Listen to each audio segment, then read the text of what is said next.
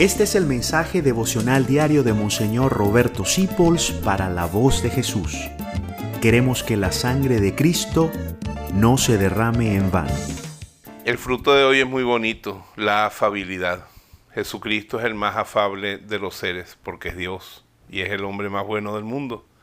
Nosotros tenemos que ser afables, simpáticos, amables. Al hablar de este fruto me vienen a la mente tantas personas cariñosas, bondadosas, que tienen ese corazón bueno.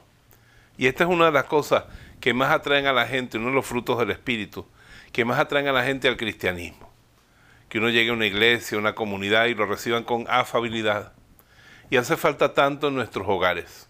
Siempre tenemos al amargadín o a los amargadines que se encargan de pasar, que todo el mundo pase un día triste, un día difícil. El afable se ríe de todo, a todo le da una sonrisa, supera las cosas. Que Dios nos conceda a todo ser como Jesucristo, personas afables. Pero tenemos que empeñarnos en eso también nosotros, tragándonos el vinagre y demostrando nuestra sonrisa y nuestro cariño, que no son hipócritas, son fruto del amor y del deseo de que los demás se sientan bien. Gracias por dejarnos acompañarte.